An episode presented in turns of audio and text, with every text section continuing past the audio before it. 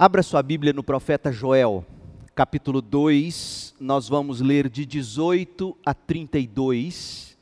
E nesta manhã eu chamo sua atenção para o tema Coração Alegre, o dia da restauração. Coração Alegre, o dia da restauração. Joel capítulo 2, de 18 a 32. Então o Senhor teve compaixão de seu povo e com zelo guardou sua terra. O Senhor respondeu: Vejam, eu lhes envio cereal, vinho novo e azeite suficientes para saciá-los. Vocês não serão mais objeto de zombaria entre as nações vizinhas Expulsarei esses exércitos que vêm do norte e os enviarei para uma terra seca e desolada. Os que estão na vanguarda serão empurrados para o Mar Morto e os da retaguarda para o Mar Mediterrâneo. O mau cheiro dos corpos em decomposição se espalhará sobre a terra.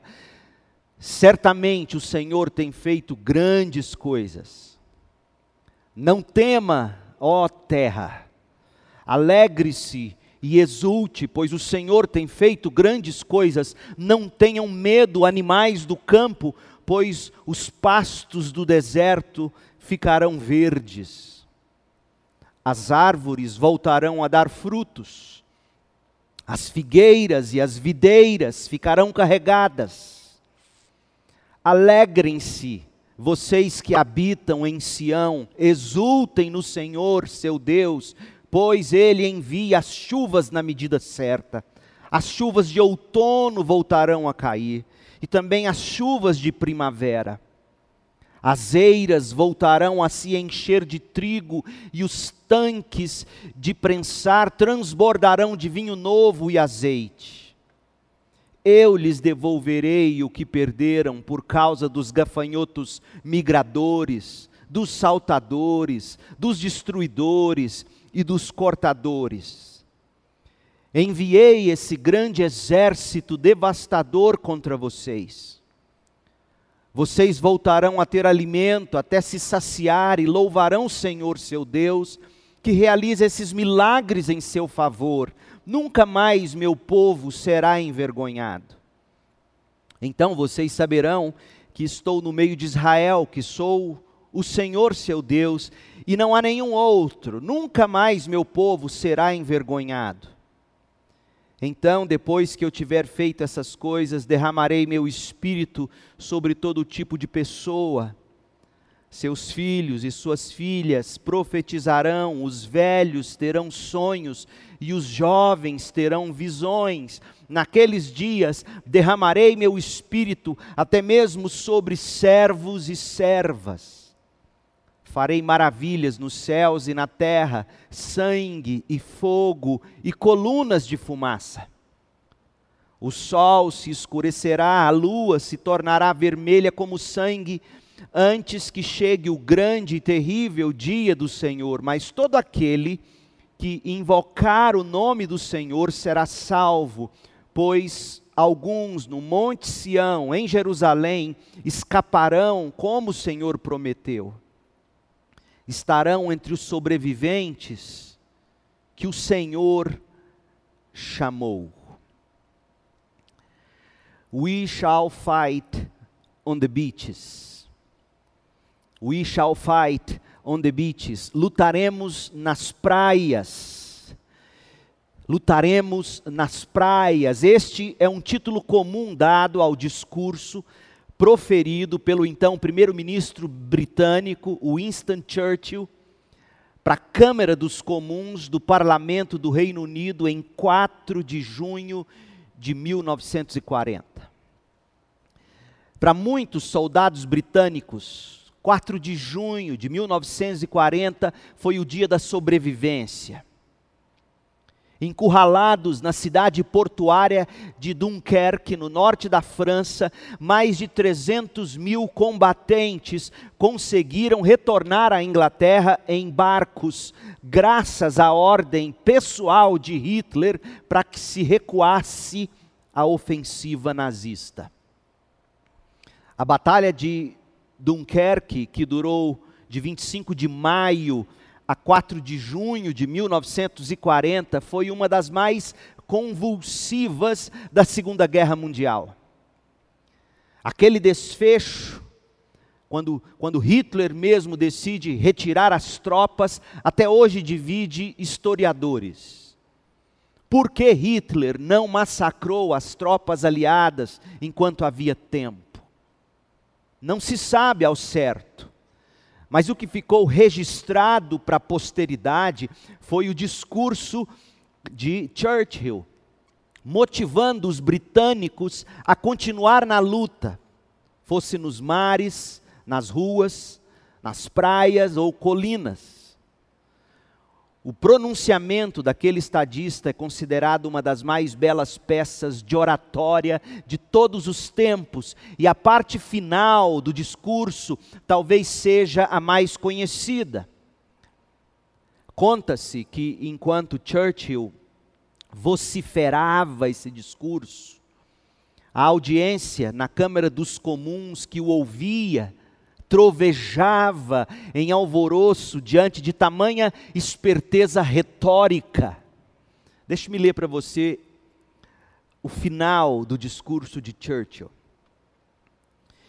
Eu próprio tenho plena confiança que, se todos cumprirem seus deveres, se nada for negligenciado e se as melhores providências forem tomadas, como está sendo feito, deveremos nos provar capazes, mais uma vez, de defender a nossa ilha natal, de superar a tempestade da guerra e de sobreviver à ameaça de tirania, se necessário por anos, se necessário sozinhos de qualquer maneira, isto é o que tentaremos fazer. Esta é a determinação do governo de Sua Majestade, de cada homem dele.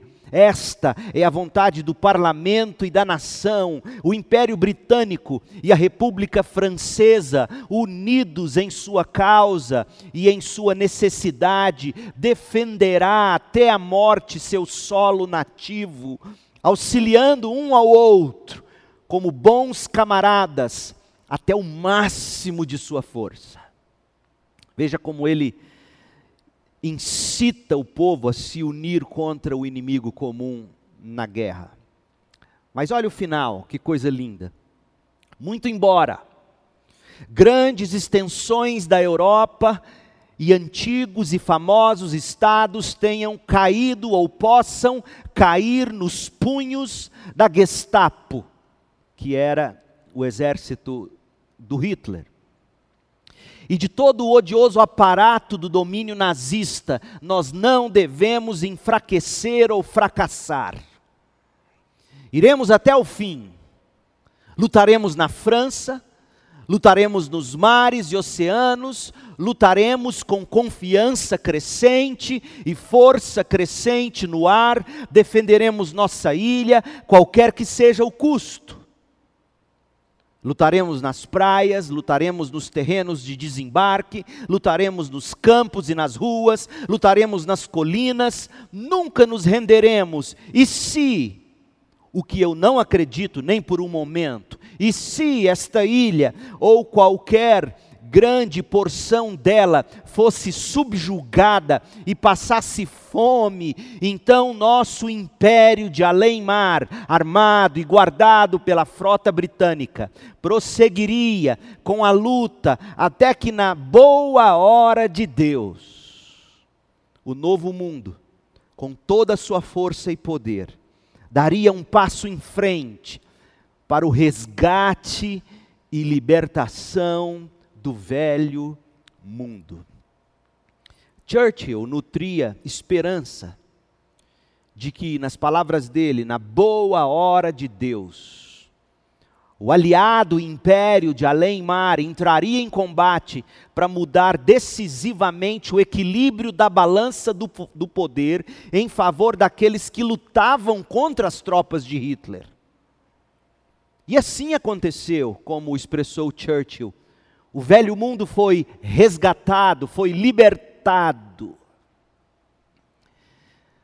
Frequentemente, gente, em campanhas, sejam em campanhas militares, como na Segunda Guerra Mundial, ou em campanhas políticas e até em campanhas publicitárias. Quando se sente estar com problemas, muda-se as estratégias em busca de resgate. Isso acontece o tempo todo, em todas as esferas desde aquelas mudanças mais dramáticas em campanhas presidenciais, até as empresas que mudam suas estratégias publicitárias, inclusive abandonando novos produtos que parecem estar com problemas. Faz-se de tudo na esperança de salvar a reputação ou a participação do mercado ou de mercado. Em nível pessoal, quando os nossos recursos chegam ao limite e nós não vemos mais solução, a gente fica esperando na boa hora de Deus, esperando que chegue o resgate e possamos ser salvos do problema. A pergunta que eu faço a você é: o que você faz quando se vê com problemas? A história que eu acabei de contar diz respeito à Segunda Guerra Mundial. Mas voltemos um pouco no tempo. Em 1915, por ocasião da Primeira Guerra Mundial, George Henry Powell, com o pseudônimo de George Azaf, compôs uma marchinha que serviu de consolo para boa parte da população que estava sofrendo com o problema da guerra uma tradução livre da marchinha de Asaf, não Asaf da Bíblia, mas este lá da Europa, um, um, uma tradução livre da estrofe ou de uma estrofe seria mais ou menos assim: Por que se preocupar? Nunca valeu a pena preocupar. Então coloque os seus problemas em seu saco velho de viagem e sorria, sorria, sorria. Gente, seria cômico se não fosse trágico. Pense bem. O mundo em 1915 estava em guerra. A primeira grande guerra mundial, que matou milhares. E o máximo que as pessoas conseguiam ouvir de conselho naquela época era: não se preocupe, não vale a pena se preocupar ensaque seus problemas, siga com a vida. Ah, não se esqueça. Sorria, sorria, sorria. Não mudou muita coisa de lá para cá. Infelizmente, não será difícil verificar que aquele é o mesmo tipo de mensagem oferecida em todos os lugares hoje. Dos programas de televisão, aos púlpitos de igrejas contemporâneas. O que se ouve é: não se preocupe, não vale a pena se preocupar, engula, enfrente, ensaque os problemas, siga com a vida, ah, não se esqueça, sorria, sorria, sorria. De novo, gente, seria cômico se não fosse trágico. Mas é isto que se prega e se busca. E a pergunta que eu coloco a você nesta manhã: o que você faz quando se vê com problemas? É preciso dizer que entre o discurso de Churchill em 1940 e a marchinha composta por Asaf em 1915, as palavras do primeiro-ministro britânico são muito mais realistas no que diz respeito ao que devemos fazer quando nos vemos com problemas. Ou seja, esperar pela boa hora de Deus. Pense, por exemplo, na história, história real de uma mãe que telefonou para o pastor de uma igreja batista da cidade aonde a filha havia se mudado para trabalhar. A jovem tinha ficado doente alguns meses antes de se transferir fez os exames e foi diagnosticada com tumor maligno. Agravando ainda mais a situação, a moça estava envolvida em uma igreja cujo pastor teria dito a ela que o tumor era fruto de falta de fé. Resultado: ambas estavam sendo espiritualmente atormentadas da forma mais cruel possível, ao mesmo tempo que a mãe amargava o sofrimento de ver a filha sofrendo fisicamente. Não era aquela mensagem desumana que mãe e filha precisavam ouvir, ou seja, ficou doente porque não tem fé. Enquanto elas sofriam tanto, mãe e filha, também não precisavam da sopa rala de galinha que se serve dizendo: não se preocupe, não vale a pena se preocupar, engula, em frente, empacote os problemas, siga com a vida. Ah, não se esqueça, sorria, sorria, sorria. Mãe e filha precisavam ouvir da restauração do Senhor para que pudessem então aprender a esperar pela boa hora de Deus. Não é verdade, gente? Você, você com todos os seus problemas pessoais, que se arrastam atormentando sua vida já faz muito tempo, talvez anos, e que agora se agravam por causa da pandemia do Covid-19. Você precisa de comida sólida. Você certamente precisa muito mais do que acusações desumanas do tipo: você não tem fé. Pague um preço de oração. Não é disso que você precisa, tampouco de conselhos superficiais a respeito de como não se preocupar, de como você deve ser forte, prosseguir com a vida, porque daqui a pouco estaremos sorrindo, sorrindo e sorrindo.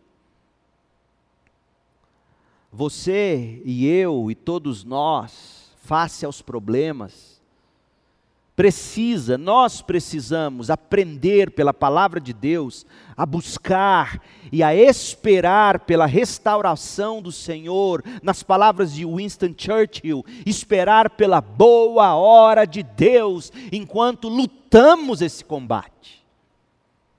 E é disto que trata o texto de Joel que nós lemos no início. Desmentindo, gente, o teor de grande parte das mensagens em nome de Cristo, que são pregadas em púlpitos de igrejas, a Bíblia Sagrada oferece algo muito superior a riquezas materiais, muito superior à saúde e muito superior à própria vida. O hino antigo, que hoje, em boa parte, infelizmente, raramente se canta, o hino antigo captou bem o teor do evangelho bíblico ao colocar em versos que riquezas não preciso ter, mas sim celeste bem, nem falsa paz ou vão prazer, porquanto o crente tem eterno gozo no Senhor por desfrutar o seu amor, com Cristo estou contente, Ele me satisfaz, com esse amor do Salvador, agora estou contente, agora estou contente. Outra estrofe do mesmo hino, até que esteja lá no céu, aonde Cristo entrou, e veja a face já sem véu, de quem me resgatou. Desejo só aqui viver, de um modo que lhe dê prazer, com Cristo estou contente, Ele me satisfaz, com esse amor do Salvador agora estou contente, agora estou contente. Meu povo, mais do que saúde, mais do que bens materiais e até mesmo mais do que a própria vida, a graça de Deus é melhor do que tudo nesta e na vida além. Fugindo do próprio filho Absalão, Davi estava refugiado e sofrendo muito em quarentena no deserto de Judá. Você se lembra da história? Absalão perseguindo o próprio pai, que não soube como lidar com seus próprios pecados e com os pecados dos filhos.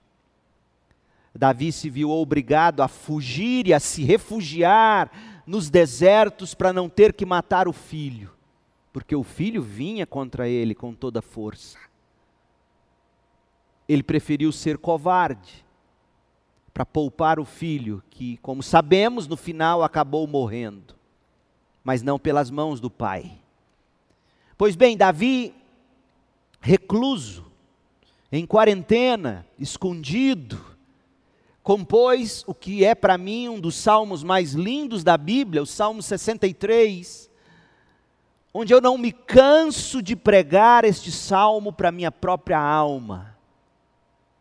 Davi diz assim no verso 3: Porque a tua graça é melhor do que a vida,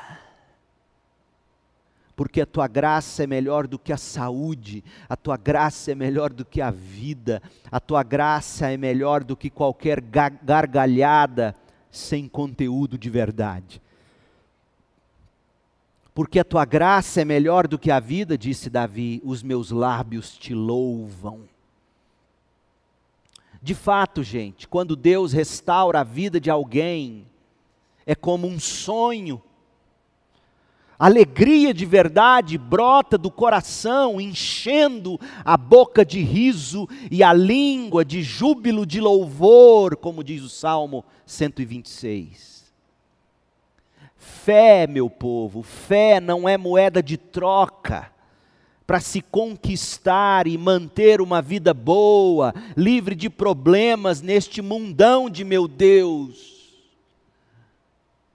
Fé, arrependimento e fé é o que nos leva com o coração rasgado ao Deus de toda graça e que está sempre pronto para nos restaurar e nos manter no caminho da restauração. O nosso estudo no livro de Joel, tem nos ensinado que o pior que nos pode acontecer, o pior que nos pode acontecer, ponha isto na sua cabeça, crente. O pior não é o dia do gafanhoto. O pior é o dia do Senhor, sem que tenhamos experimentado a graciosa e maravilhosa restauração do Senhor. De fato, o nosso maior problema não são os nossos problemas, mas o grande problema que o nosso pecado nos legou. Nós ficamos separados da glória de Deus, Romanos 3, 23. Como resultado, Paulo diz em Romanos 8, 20 e 21, como resultado do pecado, toda a criação, não por vontade própria, foi submetida por Deus a uma existência fútil, na esperança de que com os filhos de Deus a criação seja gloriosamente liberta ou restaurada da decadência que a escraviza.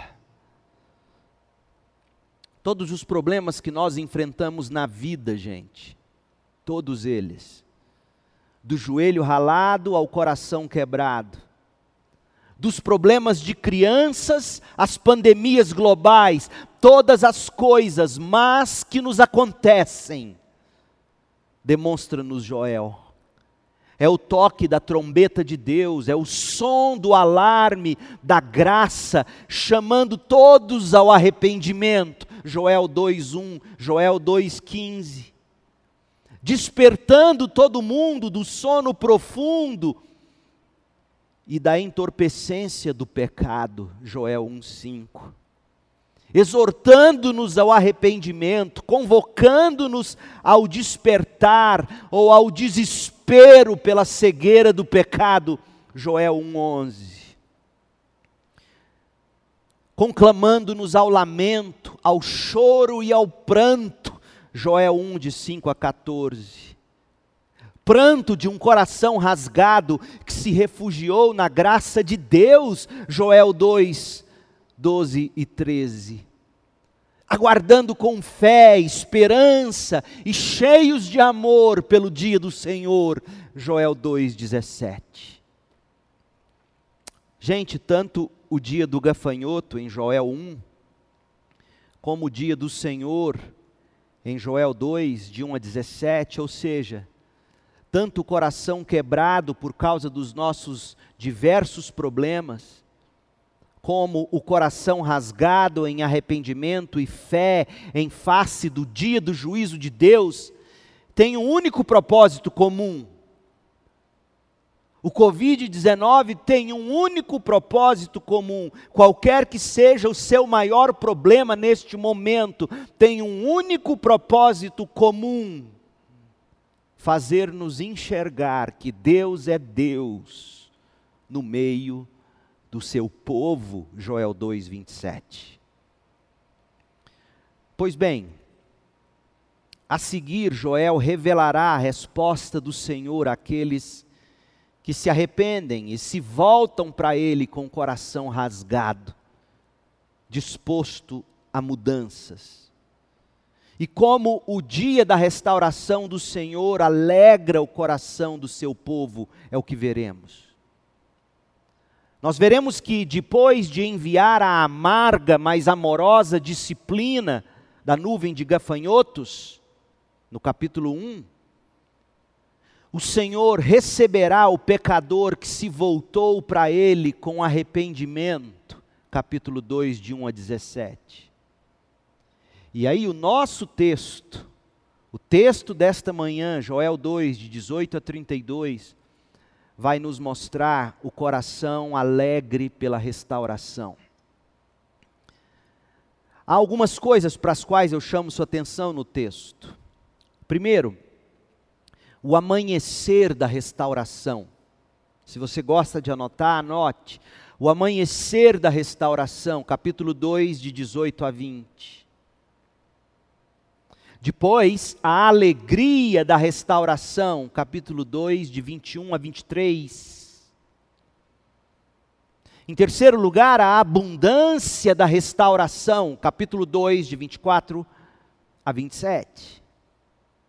E por fim, o alcance da restauração, capítulo 2, de 28 a 32.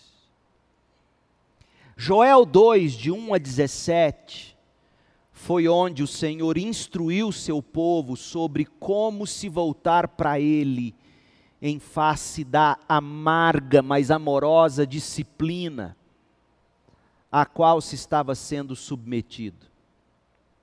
Aparentemente, a nação seguiu as instruções dadas por Deus, pois a forma da linguagem muda de imperativos verbais, ou seja, faça isso, faça aquilo. A linguagem muda das ordens dadas por Deus para uma história que começa a ser contada. Pode observar, até o capítulo 2, verso 17, foram ordens, imperativos, diagnósticos. E a partir do verso 18 do capítulo 2 começa uma nova história. O profeta não estará mais instando ao povo para que despertem, chorem, lamentem, desesperem-se, vistam-se de panos de saco, convoquem jejum, rasguem o coração. Em vez disso, Joel relatará que o Senhor foi zeloso com a terra dele e teve compaixão do povo dele tendo feito o que eles deveriam ter feito, o profeta passou a relatar o que o Senhor lhes fez em resposta. Olha o verso 18, capítulo 2, 18. Então, olha essa palavrinha. Eu leio na NVT, na nova versão transformadora. Então, ou seja, em resposta ao que o povo fez, seguindo as orientações do Senhor. Então o Senhor teve compaixão de seu povo e com zelo guardou sua terra. Deus mesmo tinha despejado os gafanhotos sobre a terra. Eu não sou daqueles que creem, por exemplo, que Deus apenas permitiu o coronavírus. A Bíblia me dá evidências contundentes e muito claras de que é Deus mesmo quem envia essas coisas. Sim, há agentes secundários que serão responsabilizados por tudo isso. Mas em última instância, Deus poderia dizer: não, não acontecerá. Mas ele não disse, por exemplo. E aconteceu. Deus mesmo tinha despejado os gafanhotos sobre a terra, mas agora Deus estava graciosamente restaurando as perdas infligidas pela praga. O povo respondeu à convocação do profeta.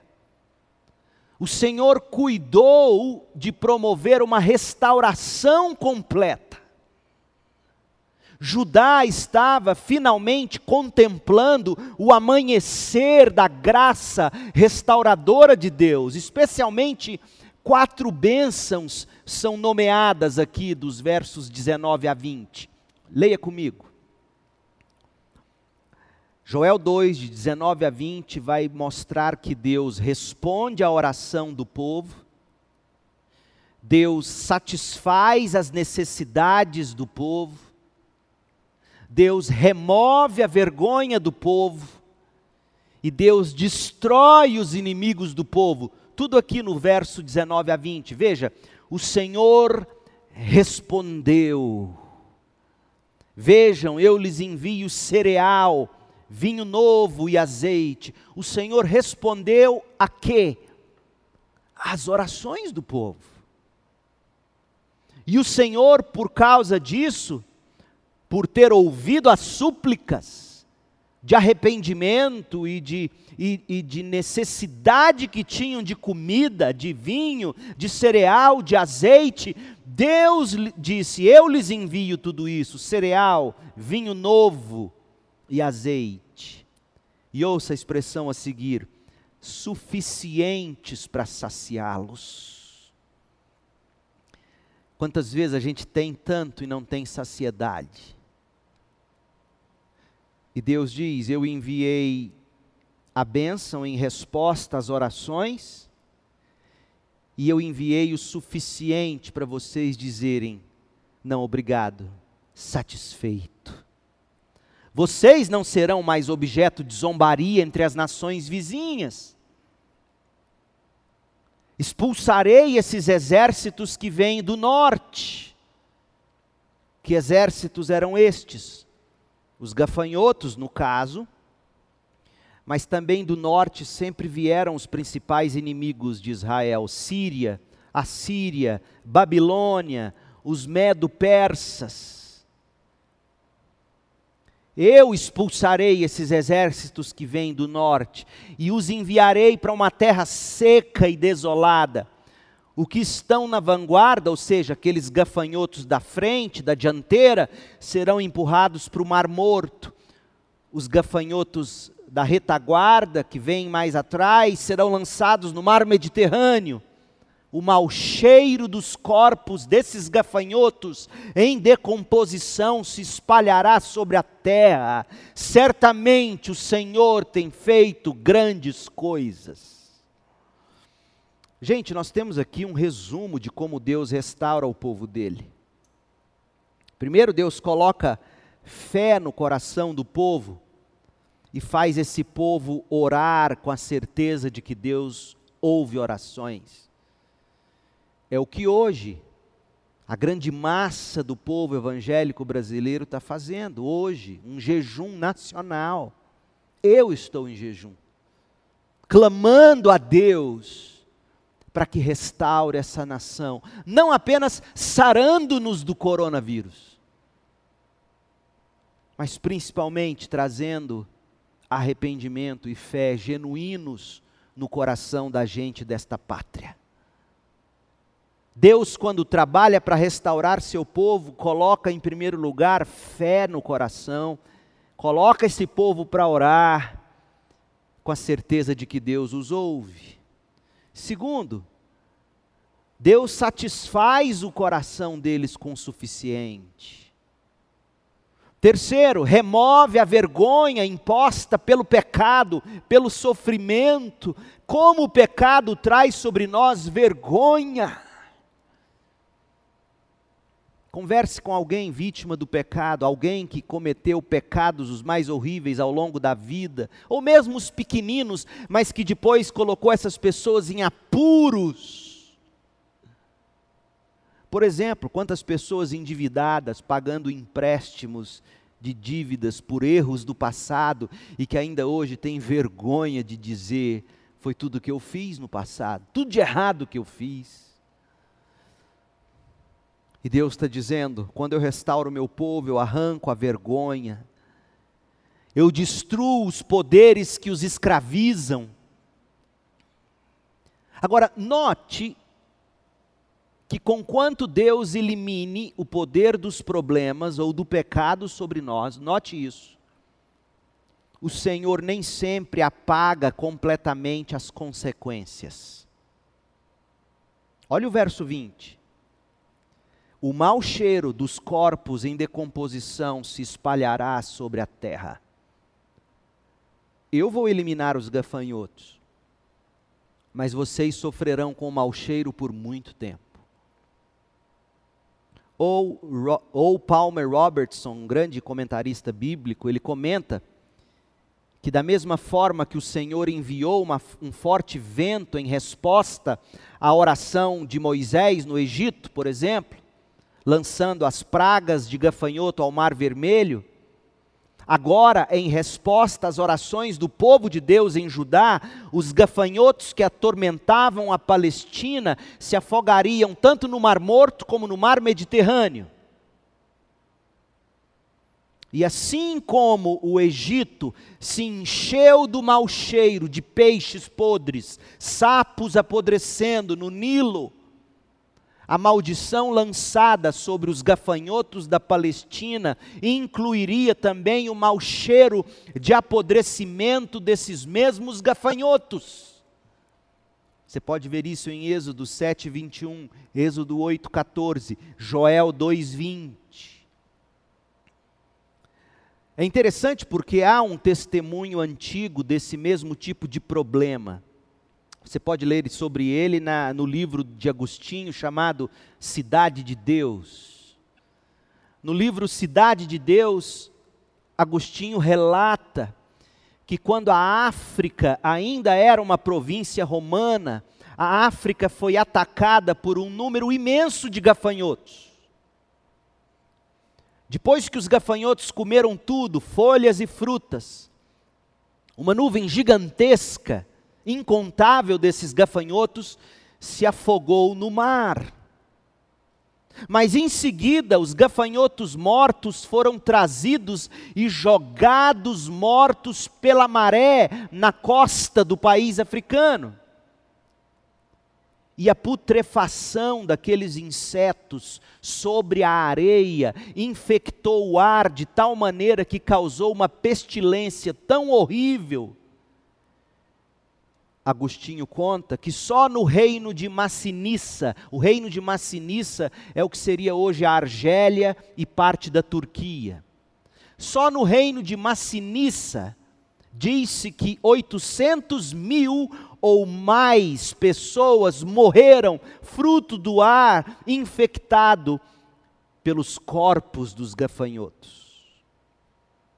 Em outras ocasiões, Agostinho relata Há histórias de que gafanhotos tenham sido empilhados em montes de quase um metro e meio de altura nas costas do Mar Vermelho.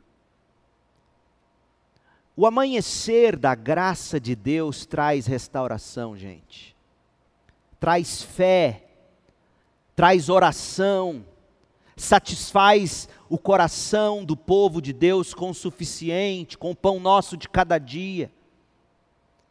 O amanhecer da restauração remove de nós a vergonha imposta pelo pecado e pelo sofrimento.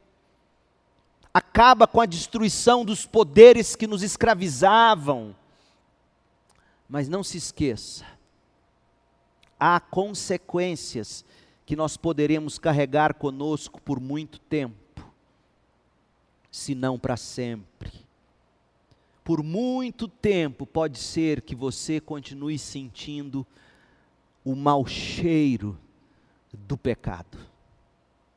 Mas mesmo assim será possível dizer, como Joel: certamente o Senhor tem feito grandes coisas. Joel 2,20. Já que todas as coisas cooperam para o bem, para a santificação daqueles que amam a Deus e que são chamados segundo o seu propósito. E eu tenho para comigo que até mesmo o mau cheiro do pecado, que nem sempre é eliminado quando chega a restauração, mesmo o mau cheiro do pecado, é fruto da graça de Deus. Sabe como? Fazendo você jamais se esquecer de quão horrível foi viver escravo do pecado. O amanhecer da restauração traz, em segundo lugar, a alegria da restauração. O amanhecer da restauração traz consigo todas as bênçãos do, do recomeço prometido pelo Senhor. Promove em nós alegria completa, alegria que vence o medo. Veja Joel 2, 21. Não tema, ó terra, Alegre-se e exulte, pois o Senhor tem feito grandes coisas. Não tenham medo, animais do campo, pois os pastos do deserto ficarão verdes. As árvores voltarão a dar frutos, as figueiras e as videiras ficarão carregadas. Alegrem-se vocês que habitam em Sião, exultem no Senhor seu Deus, pois ele envia as chuvas na medida certa. As chuvas de outono voltarão a cair e também as chuvas de primavera. Você notou que no texto, terra animais do campo e o povo de Deus, todos esses três grupos, terra, animais do campo, povo de Deus, todos são conclamados a exultar de alegria. Cada um louvando ao Senhor do seu próprio jeito, a terra produzindo seus frutos, os animais pastando e produzindo lã e leite e o povo de Deus proclamando a bondade de Deus que provê tudo de que precisamos na medida certa e no tempo certo. As chuvas do, do início do outono, as chuvas de setembro a outubro, amoleciam o solo após a estação seca do verão, permitindo o cultivo e o plantio. Enquanto as chuvas posteriores da primavera proporcionavam o amadurecimento das plantações. Ou seja, o povo restaurado de Deus sempre terá motivo para se alegrar. Pelo que o Senhor faz em resposta ao arrependimento, eu te digo nesta manhã, crente, alegre-se. Não mergulhe em depressão por seus pecados e perdas passados mesmo que você ainda sinta o mau cheiro de antigamente. Não tema as consequências de falhas anteriores.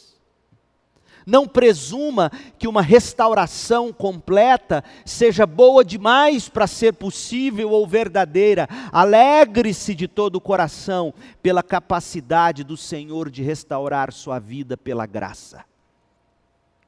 Mas em terceiro lugar, a abundância da restauração. Bênção, você poderá dizer. A mera possibilidade de restauração completa de perdas devido ao pecado, você poderá dizer, é suficiente o bastante. Só que não. A graça do Senhor é maior, muito maior do que tudo que pedimos ou pensamos. O texto de Joel nos mostra que a restauração prometida por Deus leva a nossa fé ao limite máximo. Assim, não somente o Senhor fará com que a terra estéril produza novamente, mas Deus não apenas reviverá os ciclos da natureza para que os animais do campo tenham suficiente para comer. O texto diz que a graça do Senhor fará ainda mais abundantemente. Deus vai restaurar os anos que os gafanhotos comeram. Ouça o texto, versos 24 a 27.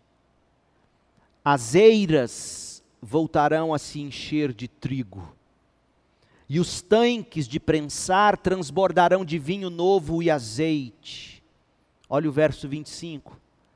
Eu lhes devolverei o que perderam por causa dos anos do gafanhoto, dos gafanhotos migradores, saltadores, destruidores e cortadores. Enviei esse grande exército devastador contra vocês vocês voltarão a ter alimento até se saciar e, e louvarão o Senhor seu Deus, que realiza esses milagres em seu favor. Nunca mais meu povo será envergonhado.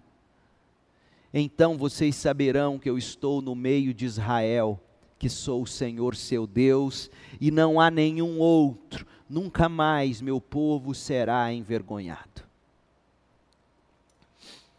Nós que somos tradicionais, digamos, não é um bom termo, mas uso para que todos entendam. Nós que somos tradicionais, lemos, por exemplo, Joel 2:25 e ficamos até com medo de pregar sobre ele, né? Porque diz: "Eu devolverei o que perderam por causa dos gafanhotos". Como é que um pastor prega isso sem ser da prosperidade? Mas eu achei um álibi. Charles Spurgeon, pregando sobre esse versículo em 30 de maio de 1866.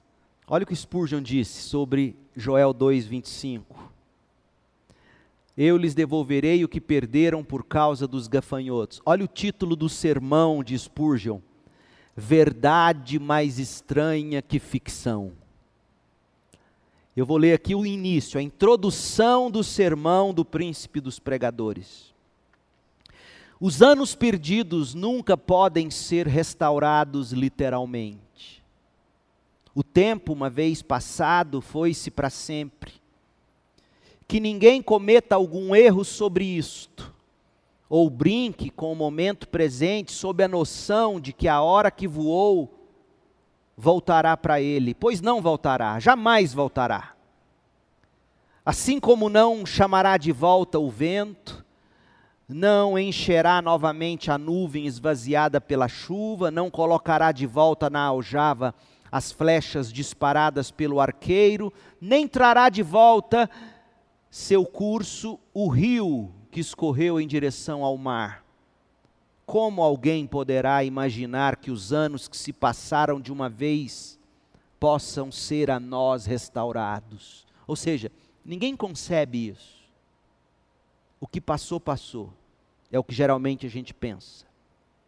Mas ouça, Spurgeon, ocorrerá imediatamente a você, que os, você que, que, que é restaurado pelo Senhor, que recebe a Cristo como Senhor e Salvador, perdoador dos seus pecados. Ocorrerá imediatamente a você que os gafanhotos não comeram os anos, os gafanhotos comeram os frutos do trabalho dos anos, comeram as colheitas dos campos, de modo que o significado da restauração dos anos deve, ter, deve ser a restauração daqueles frutos e daquelas colheitas que os gafanhotos consumiram. Você não pode ter seu tempo de volta, mas há uma maneira estranha e maravilhosa pela qual Deus pode lhe devolver as bênçãos desperdiçadas, os frutos não amadurecidos dos anos sobre os quais você lamentou. Os frutos dos anos perdidos ainda podem ser seus, é uma pena que eles tenham sido comidos pelos gafanhotos de sua loucura e negligência, mas se tiverem sido, não fique sem esperança em relação a eles. Todas as coisas são possíveis ao que crer. Existe um poder que está além de todas as coisas e pode fazer grandes maravilhas. Quem pode fazer o gafanhoto devorador restaurar sua presa? Nenhum homem, por sabedoria ou poder, pode recuperar o que foi totalmente destruído. Somente Deus pode fazer por você o que parece impossível. E aqui está a promessa de Sua graça: restaurarei a você os anos que os gafanhotos comeram. Ao dar a seu povo arrependido colheitas, e aí ele vai explicar como que Deus nos restaura ou devolve o que o gafanhoto comeu nos anos do pecado. Ele diz: ao dar a seu povo ao dar ao seu povo arrependido colheitas maiores do que a terra poderia produzir naturalmente. Deus retribuiria ajudar, por assim dizer, tudo o que teriam conquistado se os gafanhotos nunca tivessem chegado. E Deus, dando a você uma graça maior no presente e no futuro, pode tornar a vida que até aqui foi arruinada e devastada pelos gafanhotos, a lagarta e o verme mais pálido do pecado, do ego e de Satanás, pode dar a você em uma vida que ainda será completa, abençoada e útil para seu louvor e glória. É uma grande surpresa mas o Senhor é um Deus de maravilhas, e no reino de Sua graça, milagres são coisas comuns. Spurgeon estava dizendo que é plenamente possível, a partir do momento em que Ele nos restaura, Deus, nos dar muito além do que seria o normal, para que isso recompense tudo que um dia foi perdido. E eu acredito plenamente que, contrariando a todas as previsões mais pessimistas do momento, Deus poderá dar ao seu povo abundantemente mais, provando que Ele é Deus que cuida. Você lamenta os anos perdidos da sua vida? Você se lembra com amargura na alma dos anos perdidos da juventude? Como eu aconselho gente assim? Você lamenta os anos quando você não servia a Deus? Quantos anos você viveu sem Deus? 20, 30, 40, 50, 60? O Senhor restaurará os anos que o gafanhoto comeu, todos eles. Você passou vários anos vivendo em carnalidade e mornidão, fazendo apenas o que te pediu o coração. Deus restaura.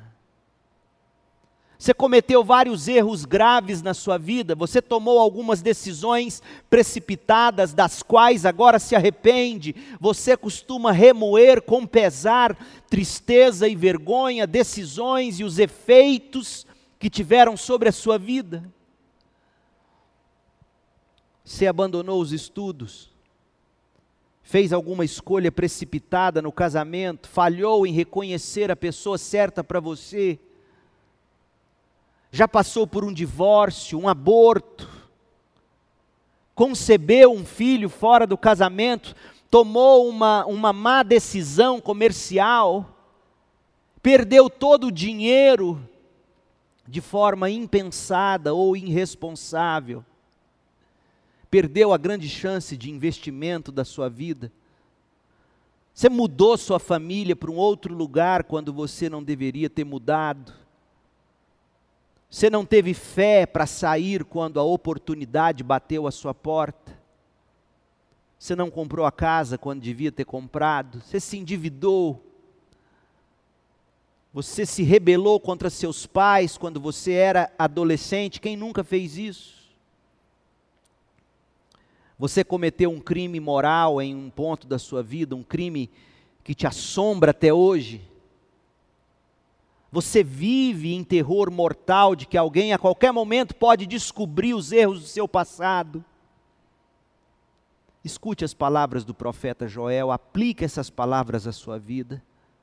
Deus restaura os anos que o gafanhoto comeu. Deus devolve o que você perdeu e muito mais. Veja o exemplo de Jó.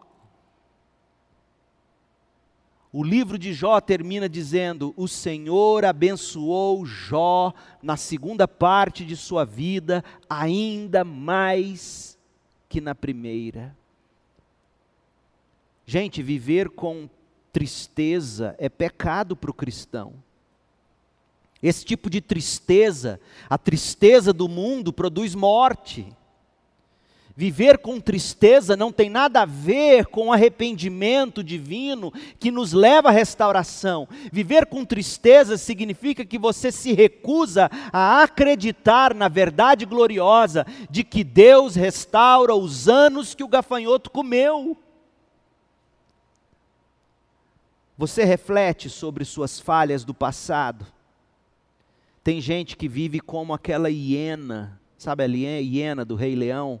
roendo carcaça, osso podre, carniça roendo o passado e se consumindo de tristeza, não insulte a gloriosa redenção que Cristo conquistou para você. Creia em Cristo, comece a se alegrar com fé, olhe diretamente nos olhos dos seus pecados, leve esses pecados para a cruz de Cristo e não ouça mais as acusações de Satanás.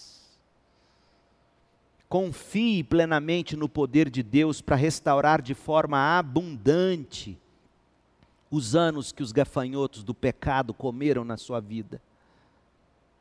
Aqueles que provaram da restauração do Senhor ficarão satisfeitos. Verso 26. Louvarão o Senhor, verso 26. Viverão livres da vergonha do pecado, livres da vergonha do passado, versos 26 e 27. E nutrirão íntima comunhão com seu Deus e Salvador Jesus Cristo. Deus conosco. Eu sei que eu estou empolgado, já que vocês estão todo mundo me assistindo aí no sofá tranquilos, então eu posso correr enquanto você faz seu almoço. Mas deixa eu te contar como Deus fez isso na minha vida, como Deus restaurou os anos que o gafanhoto comeu na minha própria vida. Eu sou filho de uma mulher que foi professora e diretora de colégio a vida inteira. Escola Municipal Professora Edna de Roure, aqui na Vila Irani. E a vida inteira ela me ajudava a responder questões, tadinha, talvez por está tão cansada, correndo para lá e para cá, e, e ela não tinha muita paciência quando chegava em casa para me ensinar as tarefas, já devia ter feito isso o dia inteiro com um monte de aluno, aí o que, que ela fazia? Ela me entregava os livros do professor, todos respondidos, e dizia: copia. Aí você imagina. Pergunta se eu achava ruim. Quantas vezes isso aconteceu? Quantos livros eu deixei de ler? Quanto desperdício. Por exemplo, meus filhos hoje falam inglês, leem inglês, não porque Cris e eu falamos inglês com eles em casa, nunca fizemos isso. Mas foi tão boa a formação escolar deles, que eles assistem filmes em inglês sem legenda. Leem livros. O Samuel mesmo, ele tem um amiguinho dele da escola que veio fazer intercâmbio uh, e o único com quem ele se relacionava e conversava era com Samuel, inglês fluentemente. E, mas eu não, eu não tive nada disso, eu não lia.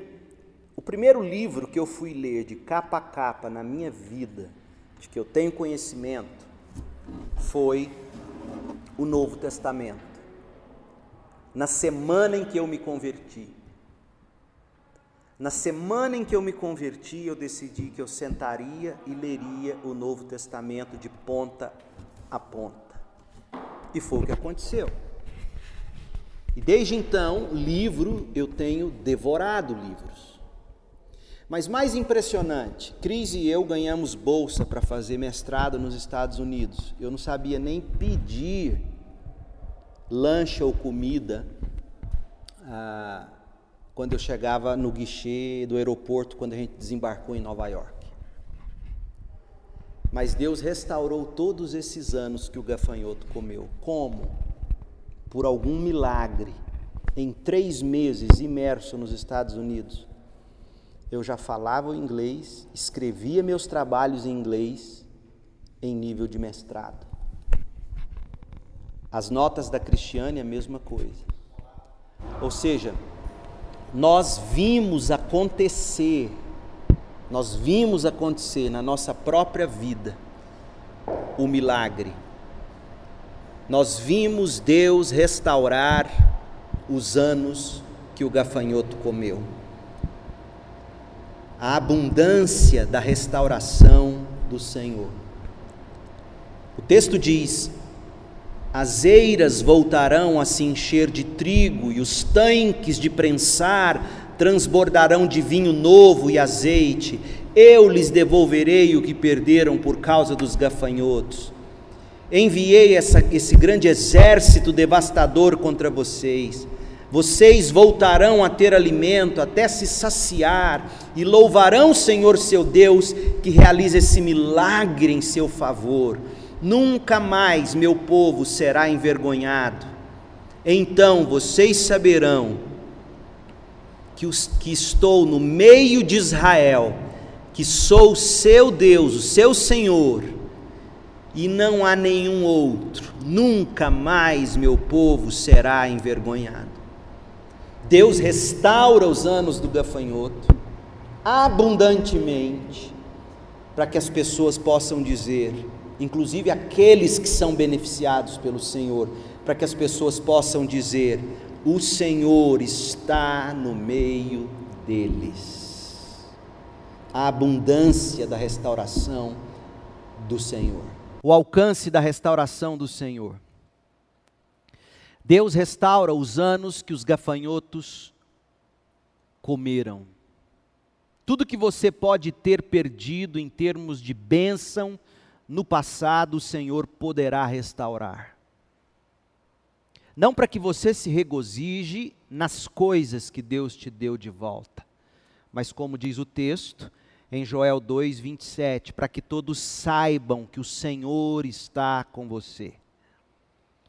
O crente não vai perder nada, basta que ele espere pacientemente no Senhor e ele verá, poderá ver como Deus é capaz de restaurar os anos que os gafanhotos comeram.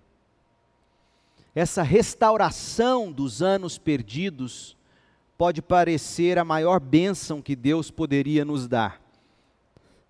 Afinal de contas, o que mais poderia pedir do que o impossível de ter tudo restaurado? O que mais poderia Deus poderia fazer por você do que devolver todas as coisas que você perdeu no passado, não é mesmo?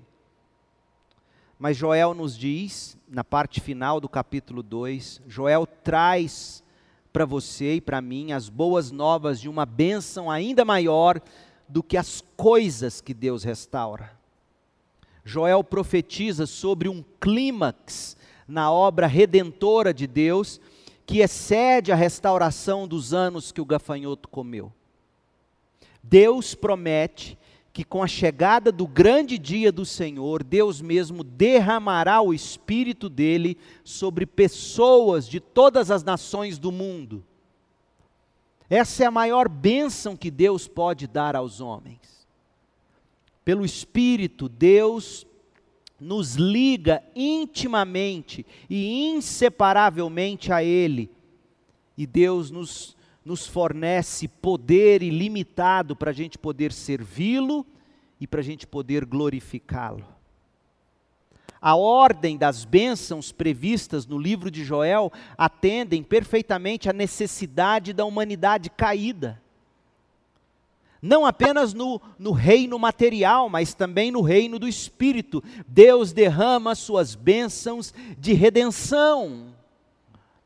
Primeiro, o produto da terra é multiplicado, como a gente viu nos versos 24 a 27. E então, terminando o capítulo 2, Joel fala do Espírito de Deus derramado. Leia comigo, Joel 2, 28. Então, depois que eu tiver feito essas coisas, derramarei meu espírito sobre todo tipo de pessoa. seus filhos e suas filhas profetizarão, os velhos terão sonhos e os jovens terão visões. Naqueles dias derramarei meu espírito até mesmo sobre servos e servas.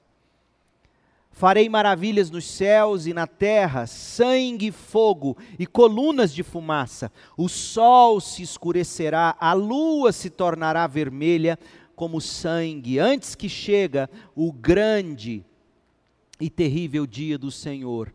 Mas todo aquele que invocar o nome do Senhor será salvo pois alguns no Monte Sião, em Jerusalém, escaparão, como o Senhor prometeu. Então, entre os estarão entre os sobreviventes que o Senhor chamou. Até aqui, Joel tinha enfatizado apenas a restauração de um Israel, o Israel arrependido. Do verso do verso 28 em diante, o que a gente vê é Deus dizendo que esta bênção abrangeria o mundo. A obra de restauração atingiria os confins da terra. Essas boas novas anunciam a operação do poder de Deus para a salvação de todos que creem, primeiro o judeu e também no grego. Trata-se, portanto, de um convite do Evangelho dirigido a você, seja quem você for. Deus derrama seu espírito sobre jovens e idosos, homens e mulheres, ricos e pobres, judeus e gentios. Portanto, hoje mesmo, responda à operação do Espírito de Deus em seu coração. Hoje é o dia da salvação, hoje é o dia do Senhor. Nossos problemas não são para serem ensacados, e nós sairmos por aí com eles nas costas, sorrindo, sorrindo, sorrindo, como se fossem nada, agindo como se fôssemos fortes e capazes de superar tudo e qualquer coisa, ou ainda pior, agindo como se a pior coisa fossem os problemas que nos sobrevêm. Não são. Problemas revelam a realidade do pecado que nos separou de Deus fazendo-nos encarar o dia do Senhor e a necessidade que nós temos de restauração. Olha o verso 31: o sol se escurecerá, a lua se tornará vermelha como sangue, antes que chegue o grande e terrível dia do Senhor. Mas todo aquele que invocar o nome do Senhor será salvo, pois alguns no Monte Sião, em Jerusalém, escaparão como o Senhor prometeu. E quem são esses? Estarão entre os sobreviventes que o Senhor chamou. Pode ser que hoje, aqui e agora, seja a boa hora de Deus para a sua vida. Invoque o nome do Senhor e seja salvo. Arrependa-se e creia em Cristo para a sua restauração. Receba o Espírito Santo com fé, alegre-se com a tão grande restauração do Senhor. A voz do Senhor chama os que são dele à salvação.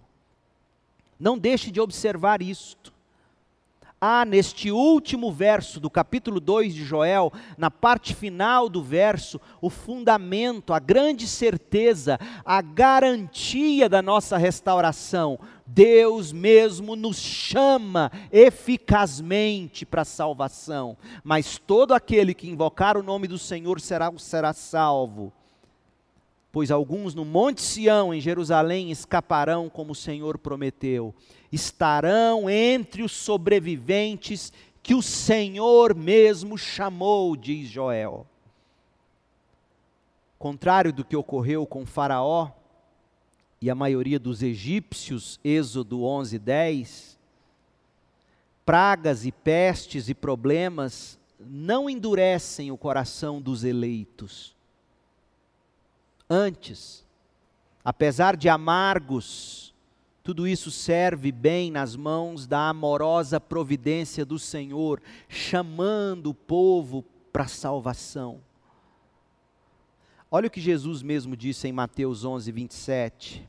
Meu Pai me confiou todas as coisas. Ninguém conhece verdadeiramente o Filho a não ser o Pai.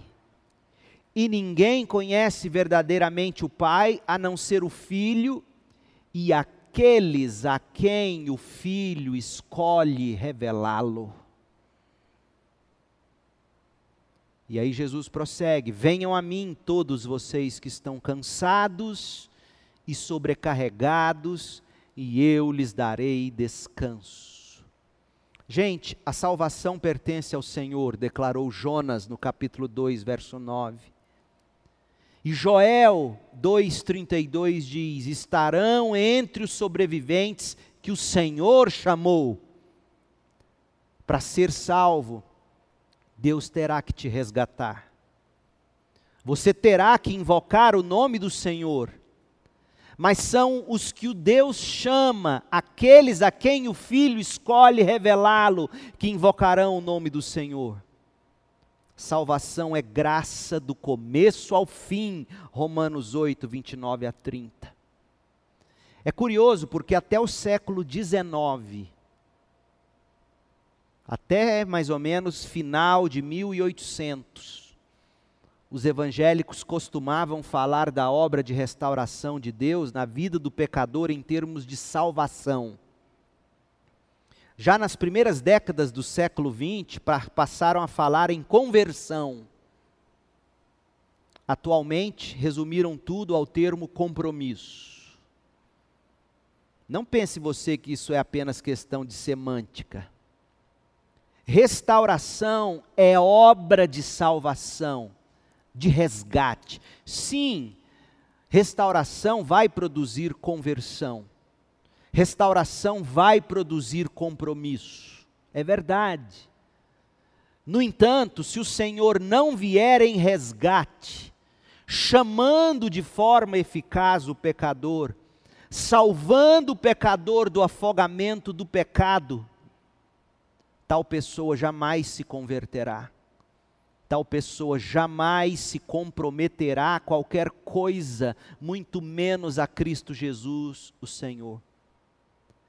Pense na sua vida como se fosse um sujeito que está se afogando. Você não sabe nadar. Esgotaram-se todas as suas forças, suas vãs tentativas de se manter emerso, respirando você não vai conseguir por si só assumir o compromisso. Você não conseguirá por si só tomar a decisão de não se afogar. Tampouco você vai ser capaz de se converter daquela situação e mudar sua sorte. Você está se afogando. Como é que você poderá sobreviver? Precisará de resgate precisará de salvação, precisará de salva-vidas. Porque no seu caso, em afogamento, não há nada que você possa fazer, apenas invocar e dizer: socorro, Senhor. Joel 1,19. Todo aquele que invocar o nome do Senhor será salvo, pois alguns no Monte Sião, em Jerusalém, escaparão como o Senhor prometeu. Estarão entre os sobreviventes que o Senhor chamou. Joel 2:32. Termino dizendo: invoque o nome do Senhor. Grite a ele por socorro. Arrependa-se. Creia. Olhe firmemente para Jesus, estenda a sua mão para ele, autor e consumador da nossa fé regozije-se, alegre seu coração. É chegado o dia da restauração, a boa hora de Deus para a sua vida. Que Deus te abençoe, que você encontre a alegria da restauração do Senhor. Feche seus olhos, eu quero orar com você. Pai, em nome de Jesus, que o Senhor pegue esta palavra e a transforme em meio de salvação, de restauração. Que todo aquele que agora, que me ouve, que me vê, possa entender que apenas clamando a Cristo por socorro poderá vir restauração, poderá vir perdão e salvação. E assim, somente o Senhor, pela graça e por meio da fé no poder do Espírito,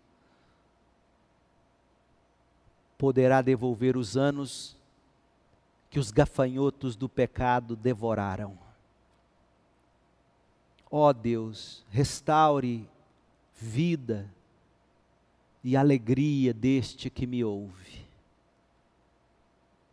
Eu oro e suplico graça em nome de Jesus. Amém.